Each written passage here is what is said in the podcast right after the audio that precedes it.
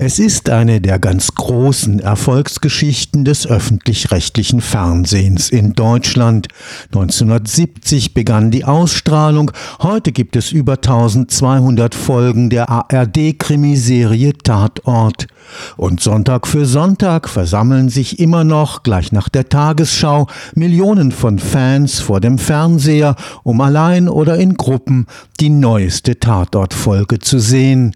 Vom rechtsradikalen Terror Terrorismus über Leihmutterschaft bis hin zur illegalen Verklappung von Giftmüll, nahezu alle wichtigen zeitgenössischen Debatten wurden im Tatort thematisiert.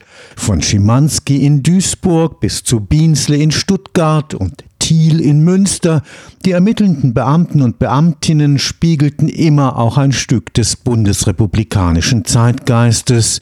Für den Tatortforscher Stefan Scherer am Karlsruher Institut für Technologie kann die Megaserie der Tatortkrimis als fortlaufender Gesellschaftsroman der Bundesrepublik verstanden werden, denn neben der Spannung boten die Tatortkrimis immer auch Orientierung in unübersichtlichen Zeiten. Der Tatort ist gewissermaßen ein audiovisueller Leitartikel im Für und Wider von Positionen, die dann auf die Kommissarfiguren verteilt dann formuliert werden, sodass dann der Zuschauer sich selbst ein Bild machen kann. Immer mit einer Ermittlerfigur im Zentrum, die für die Ordnung der Dinge sorgt. Tatort guckt man Sonntagabend 20.15 Uhr, weil man dann weiß, da gucken 10 Millionen, 13 Millionen auch und kann dann über Second Screen mitraten. Deswegen ist das Tatort gucken in der Mediathek für viele Tatortgucker nicht interessant, sondern am Programmplatz 20.15 Uhr Sonntagabend.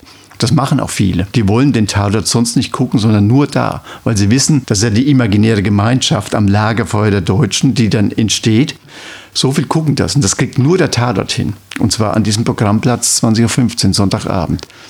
Und da kann man eben mitquatschen, mitermitteln und mit seinen Senf geben, mitkommentieren während der Ausstrahlung. Da kann man sich aufregen über die bekannten Kommissarfiguren. Ah, was spielt er jetzt schon wieder für einen Scheiß? Oder jetzt ist aber besonders interessant, jetzt ich da ab. Also man kann permanent das Kommentieren begleiten und das macht den Reiz aus an diesem Live-Ausstrahlungsort. Stefan Scherer, Professor am Institut für Germanistik, Literatur, Sprache und Medien des KIT, ist einer der führenden Tatortforscher in Deutschland.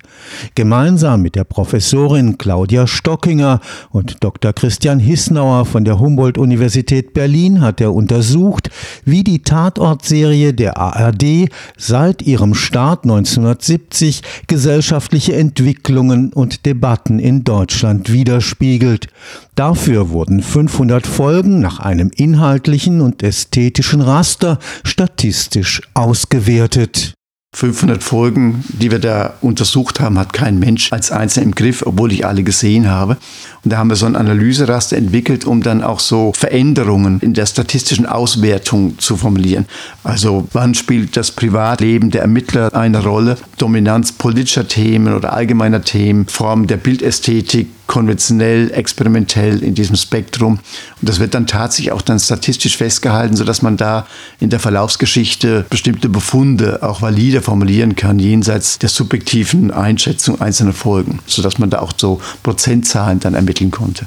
Insbesondere in den 70er und 80er Jahren geben die Tatortkrimis den Zeitgeist wieder. 70er Jahre, also die Kanzler-Schmidt-Ära. Und das schlägt sich am Tatort nieder. Also Kommissar Haferkamp, gespielt von Hans-Jörg Felmi im Westdeutschen Rundfunk, war im Grunde der vernünftige Kanzler-Schmidt-Tatort und hat deswegen auch die Kanzler-Schmidt-Ära fast bis ins Zitat mit der Mütze, der Lotse, inszeniert. Und durch den Wandel des Zeitgeistes in den 80ern hat dann der WDR dann auch den Haferkamp abgesetzt und dann mit Jim Schimanski einen neuen gesetzt, einen ruppigen Kommissar, der mitten im Milieu verstrickt war. Und der hat dann die 80er Jahre geprägt, sodass man dann die Phasen nach den 70er, 80er, 90er und Nullerjahren unterscheiden kann.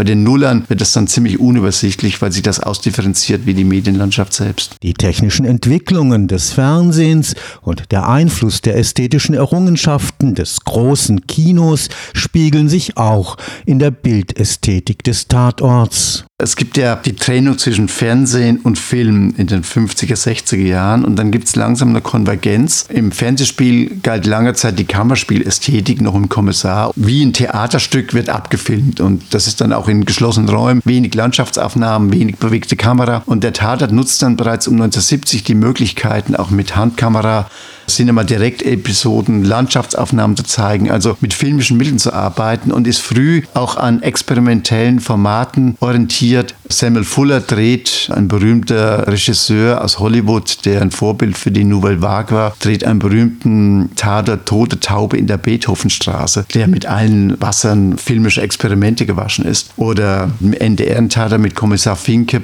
Wolfgang Petersen, der dann später eine Weltregisseurkarriere macht, der inszeniert Jürgen Prochnow als Clint Eastwood in der Kiesgrube, der dann den Grand Canyon simuliert, also Genrespiele. Das gibt schon früh im Tatort in den 70ern. Allerdings noch mit den beschränkten Möglichkeiten des Fernsehens. Die haben ein Budget, das ist gedeckelt und die haben nicht die Produktionsmöglichkeiten wie im Film. Aber sie versuchen das und gehen dann über diese Kammerspielästhetik oder die Abfilmung eines Falls dann immer wieder hinaus. Und auf dem jeweiligen Stand der technischen Möglichkeiten ist das zum Teil mittlerweile auch ziemlich virtuos. Also bis hin zu Tatorten, wo der Tatort sich permanent selbst verulgt oder in dem im Schmerz geboren ein Tarantino-Tatort gedreht wird. Also mit Tarantino-Mitteln im Tatort wo man gar nicht mehr so üblicherweise ermittelt und äh, auflöst, sondern das ist ein filmisches Spektakel. Aber das kann der Tatort nicht immer machen, weil er den Normalzuschauer auch nicht abschrecken will, wenn er dann Verständnisschwierigkeiten hat, wenn die Genrespiele zu weit getrieben werden. Der Tatort wurde Anfang der 70er Jahre als Reaktion auf den Erfolg der ZDF-Krimiserie Der Kommissar von der ARD aus der Taufe gehoben. Die Abbildung der regionalen Verschiedenheit der föderal organisierten Bundes Bundesrepublik waren von Anfang an das besondere Kennzeichen der Tatortkrimis. Also der Tatort ist eine Reihe aus Serien und jeder Sender hat dann einzelne Serien, also mit fortlaufenden Ermittlern, die dann auch ausgetauscht werden können. Manche Rundfunkanstalten haben sogar mehr als eine Serie. Der Bayerische Rundfunk hat einen Franken-Tatort und einen Münchner Tatort. Der NDR hat zwei Tatorte und so wird dann sogar innerhalb eines Rundfunksenders dann nochmal so unterschieden, diversifiziert. Und jeder Sender entwickelt ein eigenes Profil innerhalb der Senderfamilie in der Bespielung des jeweiligen Tatorts. Beim WDR, Schimanski ist ausgelaufen und dann haben sie eher auf Düsseldorf gesetzt und hatten sie noch Köln und dann fehlte wiederum diese ruppige Variante wie Schimanski in Duisburg. Dann haben sie Dortmund eingesetzt und so pflegt dann jeder Sender auch ein eigenes Profil und bildet unter Umständen auch dann Lebensverhältnisse im Ländle ab, also wie im Südwestfunk. So wird dann der Föderalismus, der politische, im Tatort selbst abgebildet, weil er selbst föderalistisch strukturiert ist wie die ARD als Sender, der diese Gemeinschaft als Rundfunksender betreibt. Mit ihrer Betonung der Regionalität wurden manche Tatortkrimis zu subtil vielen Stadtporträts. Der Tatort des Bayerischen Rundfunk bespielt ganz dezidiert auch München und die konkreten Lebensumstände in München als eine Stadt an den Alpen mit Föhn, die nördlichste Stadt Italiens, mit vielen italienischen Gastarbeitern. Da wird also der Ort als spezifischer dann auch dann dem norddeutschen Zuschauer bekannt gemacht. Aber nicht jeder Sender verfolgt dieses Konzept, dann auch lokale, regionale Lebensverhältnisse dann nahezubringen. Das ist ganz unterschiedlich. Also im Kölner Tatort spielt dann schon oft auch mit dem Kölschen Klüngel, aber so Stadtteile von Köln werden dann nicht systematisch so erfasst, wie zum Beispiel Bogenhausen oder das Glockenbachviertel oder die ländlichen Gegenden um München, wie im Tatort des Bayerischen Rundfunks. Auch der häufige Einsatz von Dialekt diente dazu, die Regionalität der Tatortkrimis zu betonen. Im Bayerischen Rundfunk wird schon bayerisch geredet. Es gab allerdings auch mal das Experiment in den 80ern, einen niederdeutschen Tatort zu drehen und den hat dann keiner verstanden, deswegen muss man den untertiteln. Das Problem stellt sich auch beim Schweizer Tatort. Die sprechen ja im Grunde ein hochdeutsches Schweizerdeutsch nachsynchronisiert und das merkt man auch. Richtiges Schweizerdeutsch dürfen die nicht sprechen, weil der Schweizer Tatort auch für den bundesdeutschen Markt gemacht wird. Also ist das nur so eine Anmutung des Schweizerdeutschen. Die sprechen also so, wie kein Mensch in der Schweiz spricht, damit es die Deutschen verstehen. Das Österreichische versteht man leichter, denn Wiener Schmäh, das geht schon eher als Schweizerdeutsch. Da gibt es dann wiederum Unterschiede der Verständlichkeit von Dialekten. Aber zu stark darf das Dialektspiel auch nicht werden, weil das dann oft karikierend wirkt. Wirkt, dass man sich lustig macht über den jeweiligen Dialektsprecher. Also das ist auch ein Problem, das muss ausbalanciert sein. Wenn der Dialekt zu stark ist, dann wirkt das wie ein satirisches Moment und das soll auch vermieden werden. Durch den Seriencharakter sind aus einigen beim Publikum besonders erfolgreichen Ermittlungsteams Figuren persönlicher Identifikation geworden. Man kennt manche Ermittler wie als Freund, da weiß man genau, wie die so ticken. Die bleiben als Figuren mehr oder weniger gleich, die werden nur älter, aber faktisch sind das heimische Figuren. Man guckt in das Wohnzimmer der anderen, der Ermittler auch in ihrem Privatleben und kennt die und hat ein Vergnügen daran, schon zu wissen, wie die jetzt in der Situation reagieren. Also ein hohes Identifikationspotenzial durch die Wiederkehr. Und wenn da eine neue Serie kommt, muss man sich erstmal daran gewöhnen. Also wie heißen die Neuen jetzt da im saarländischen Rundfunk? Das sind so junge Leute, die kann ich mir am Anfang auch nicht merken, aber im Laufe der Zeit gibt sich das schon. Lange war das Detektivhandwerk eine ausschließlich männliche Domäne. Die erste Kommissarin, Kommissar Buchmüller in Mainz, das war Ende der 70er Jahre und dann hat dann der damalige Südwestrundfunk, die haben dann in der Kontinuität fortgesetzt mit Karin Ansem in den 80er Jahren. Aber zu Beginn war das ein Skandal, das war auch eine Provokation und haben die Zuschauer nicht akzeptiert. Also eine Frau als Kommissarin, das geht nicht. Ab den Nullerjahren ist das zum Normalfall geworden wie eben die Gesellschaft sich da gewandelt hat, auch im Blick auf Auffassungen, Wertvorstellungen und was geht, was nicht geht, hat sich dann der Tatort da auch gewandelt, sodass jetzt eben reine Frauenteams möglich sind. Im Laufe der Entwicklung der Tatortserien rückt auch das Privatleben der Kommissarinnen und Kommissare mehr und mehr in den Vordergrund. Sie sind keine Verkörperung kalt kalkulierender Vernunft mehr, sondern leiden an ihren eigenen Ängsten und Sorgen.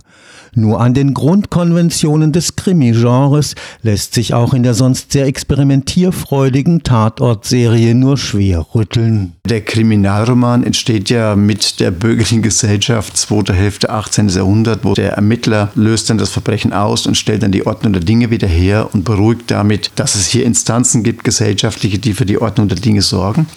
Und da gibt es grundsätzlich in der Kriminalliteratur zwei Modelle. Das Detektionsmodell, wie kommt er drauf? Also wie ermittelt er in Form von Spurenlesen zwischen Intuition und Einsatz von Technik und wie kriegt er den dann? Oder es gibt das andere Modell, man kennt den Täter, die Täterin und dann wird dann für den Zuschauer verfolgbar gemacht, was waren die Motive dieser Tat, die dann, dann langsam durch die Ermittlungstätigkeit rekonstruiert werden. Der Tatort baut natürlich auf Konvention der Kriminalliteratur auf, immer mit einer Ermittlerfigur im Zentrum, die für die Ordnung der Dinge sorgt. Es gibt also ganz wenige Tatortfälle, wo der Fall nicht aufgeklärt wird oder wo der Täter, die Täterin sogar laufen gelassen wird. Das gibt es auch und ist auch möglich aus höherem Gerechtigkeitsempfinden. In Frau Boulacht von Dominik Graf von 1995, einer der besten Tatorte aller Zeiten, lassen sie Ermittler eine thailändische Mörderin laufen, die ihren deutschen Ehemann umgebracht hat aus Not, weil der sie sexuell vergewaltigt hat. Das darf nicht allzu häufig passieren, weil die Ermittlungsinstanzen tatsächlich erstmal für die Ordnung der Dinge sorgen sollen, um dem Zuschauer angesichts des Kapitalverbrechens am Sonntagabend dann auch wiederum das Gefühl zu vermitteln, es ist in guter Ordnung in Deutschland. So kann es nicht überraschen, dass der Tatortforscher Professor Stefan Scherer der Krimiserie eine über mehr als ein halbes Jahrhundert andauernde gesellschaftliche Orientierungsfunktion attestiert. Da ist der Tatort absolut singulär, weil der hat Quoten. Die Tagesschau hat 8 Millionen, der Tatort bis zu 13 Millionen. Das wird eigentlich nur überboten durch Sportgroßereignisse, also WM-Endspiele. So viel Zuschauer hat nur der Tatort und zwar regelmäßig am festen Programmplatz. Und insofern übernimmt der Tatort auch so eine Orientierungsfunktion zu dem, was da akut in der Gesellschaft passiert. Der Tatort ist gewissermaßen ein audiovisueller Leitartikel im Für und Wider von Positionen, die dann auf die Kommissarfiguren verteilt dann formuliert werden, sodass dann der Zuschauer sich selbst ein Bild machen kann. Und das wird dann zur Not danach, früher bei Sabine Christiansen, dann bei Jauch und jetzt bei Anne Will dann auch nur unter Umständen thematisiert, was der Tatort vor fiktional dargestellt hat. Und diese Orientierungsfunktion Funktion, die übernimmt der Tatort, weil er Reichweiten hat, die sonst kein anderes Format im deutschen Fernsehen erreicht. Stefan Fuchs, Karlsruher Institut für Technologie.